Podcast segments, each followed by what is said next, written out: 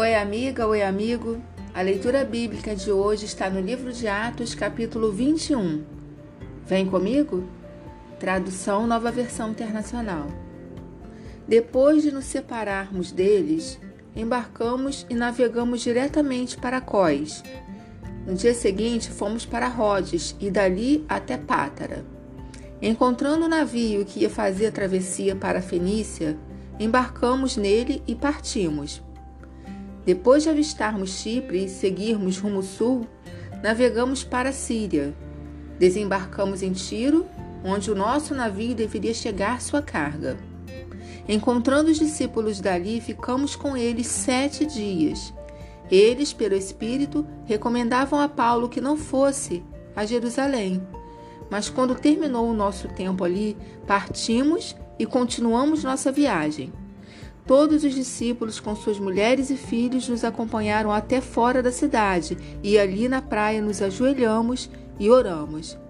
Depois de nos, de nos despedirmos, embarcamos e eles voltaram para casa. Demos prosseguimento à nossa viagem partindo de Tiro e aportamos em Ptolemaida, onde saudamos os irmãos e passamos um dia com eles. Partindo no dia seguinte, chegamos a Cesareia e ficamos na casa de Filipe, o evangelista, um dos sete. Ele tinha quatro filhas virgens que profetizavam. Depois de passarmos ali vários dias, desceu da Judéia um profeta chamado Ágabo.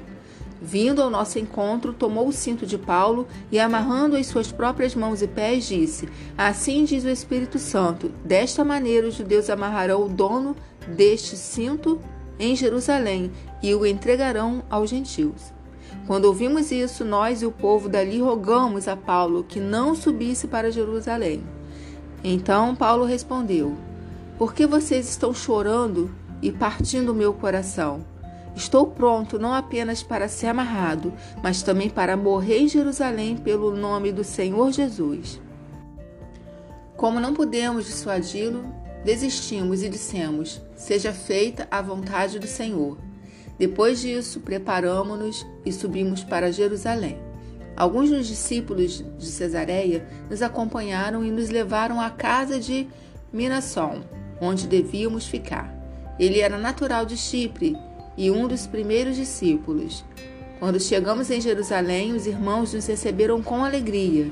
No dia seguinte, Paulo foi conosco encontrar-nos com Tiago e todos os presbíteros estavam presentes.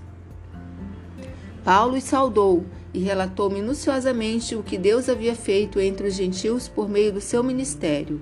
Ouvindo isso, eles louvaram a Deus e disseram a Paulo: Veja, irmão, quantos milhares de judeus creram, e todos eles são zelosos da lei. Eles foram informados de que você ensina todos os judeus que vivem entre os gentios e se afastarem, a se afastarem de Moisés, dizendo-lhes que não circuncidem seus filhos, nem vivam de acordo com os nossos costumes. Que faremos? Certamente eles saberão que você chegou, portanto, faça o que lhes dissemos. Então, conosco quatro homens que fizeram um voto. Participe com esses homens dos rituais de purificação e pague as despesas deles para que rapem a cabeça. Então todos saberão que não é verdade o que falam de você, mas que você continua vivendo em obediência à lei. Quanto aos gentios convertidos, já lhes escrevemos a nossa decisão de que eles devem abster-se de comida sacrificada aos ídolos, do sangue, da carne de animais estrangulados e da imoralidade sexual. No dia seguinte, Paulo tomou aqueles homens e purificou-se juntamente com eles. Depois foi ao templo para declarar o prazo do cumprimento dos dias da purificação e da oferta que seria feita individualmente em favor deles. Quando já estavam para terminar os sete dias, alguns judeus da província da Ásia, vendo Paulo no templo, agitaram toda a multidão e o agarraram, gritando: Israelitas, ajudem-nos! Este é um homem que ensina a todos em toda parte contra o nosso povo, contra a nossa lei e contra este lugar. Além disso, ele fez entrar gregos no templo e profanou este santo lugar. Anteriormente, eles haviam visto o, Efésio Trófimo na cidade com Paulo e julgaram que Paulo tinha introduzido no templo. Toda a cidade ficou alvoroçada e juntou-se uma multidão. Agarrando Paulo, arrastaram-no para fora do templo e imediatamente as portas foram fechadas.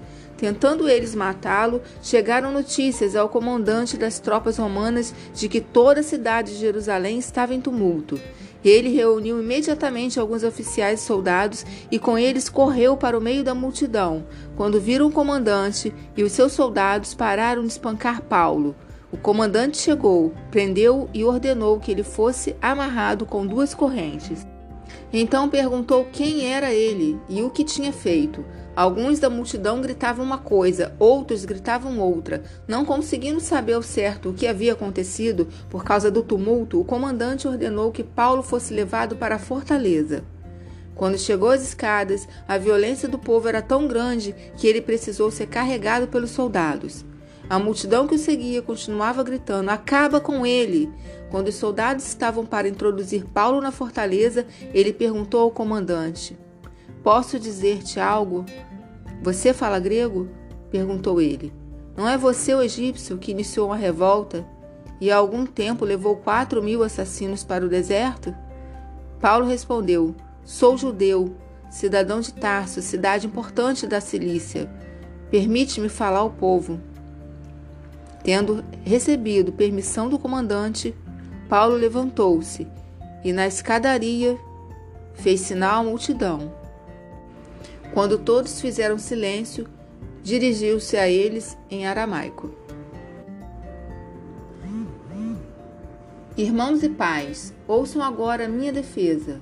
Quando ouviram que eles falavam em aramaico, ficaram em absoluto silêncio. Então Paulo disse: Sou judeu, nascido em Tarso da Cilícia, mas criado nesta cidade. Fui instruído rigorosamente por Gamaliel na lei de nossos antepassados, sendo tão zeloso por Deus quanto qualquer de vocês hoje. Prossegui os seguidores deste caminho até a morte, pretendo.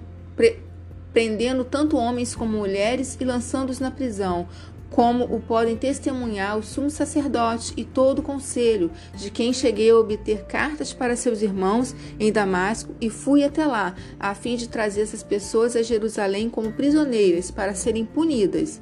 Por volta do meio-dia eu me aproximava de Damasco, quando de repente uma forte luz do céu brilhou no meu redor. Caí por terra e ouvi uma voz que me dizia: Saulo, Saulo, por que você está me perseguindo?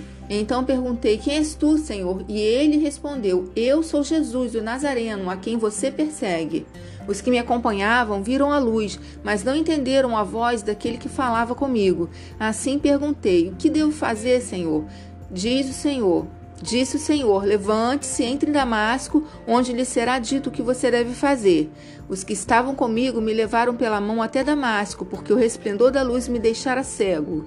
Um homem chamado Ananias, piedoso segundo a lei e muito respeitado por todos os judeus que ali viviam, veio ver-me e, pondo-se junto a mim, disse: Irmão Saulo, recupere a visão. Naquele mesmo instante pude vê-lo. Então ele disse: O Deus dos nossos antepassados o escolheu para conhecer a sua vontade, ver o justo e ouvir as palavras de sua boca. Você será testemunha dele a todos os homens daquilo que viu e ouviu. E agora, que está esperando? Levante-se, seja batizado e lave os seus pecados, invocando o nome dele. Quando voltei a Jerusalém, estando eu a orar no templo, caí em êxtase e vi o Senhor que me dizia: Depressa, saia de Jerusalém imediatamente, pois não aceitarão seu testemunho a meu respeito. Eu respondi: Senhor, esses homens sabem que eu ia de uma sinagoga a outra, a fim de prender e açoitar os que creem em ti. E quando foi derramado o sangue de tua testemunha Estevão, eu estava lá, dando minha aprovação e cuidando das roupas dos que o matavam. Então o Senhor me disse: Vá, eu o enviarei para longe, aos gentios. A multidão ouvia Paulo, até que ele disse isso. Então todos levantaram a voz e gritaram: Tira esse homem da face da terra, ele não merece viver. Estando eles gritando, tirando suas capas e lançando poeira para o ar, o comandante ordenou que Paulo fosse levado à fortaleza e fosse açoitado e interrogado para saber por que o povo gritava daquela forma contra ele. Enquanto amarravam a fim de açoitá-lo, Paulo disse ao centurião que ali estava: Vocês têm o direito de açoitar um cidadão romano em que ele tenha sido condenado? Ao ouvir isso, o centurião foi prevenir o comandante. Que vais fazer? Este homem é cidadão romano. O comandante dirigiu-se a Paulo e perguntou: Diga-me, você é cidadão romano? Ele respondeu: Sim, sou. Então o comandante disse: Eu precisei pagar um elevado preço por minha cidadania. Respondeu Paulo: Eu a tenho por direito de nascimento. Os que iam interrogá-lo retiraram-se imediatamente. O próprio comandante ficou alarmado ao saber que havia prendido um cidadão romano. No dia seguinte, visto que o comandante queria descobrir exatamente por que Paulo estava sendo acusado pelos judeus, libertou-o e ordenou que se reunissem os chefes dos sacerdotes e todo o sinédrio. Então, trazendo Paulo, apresentou-o a eles.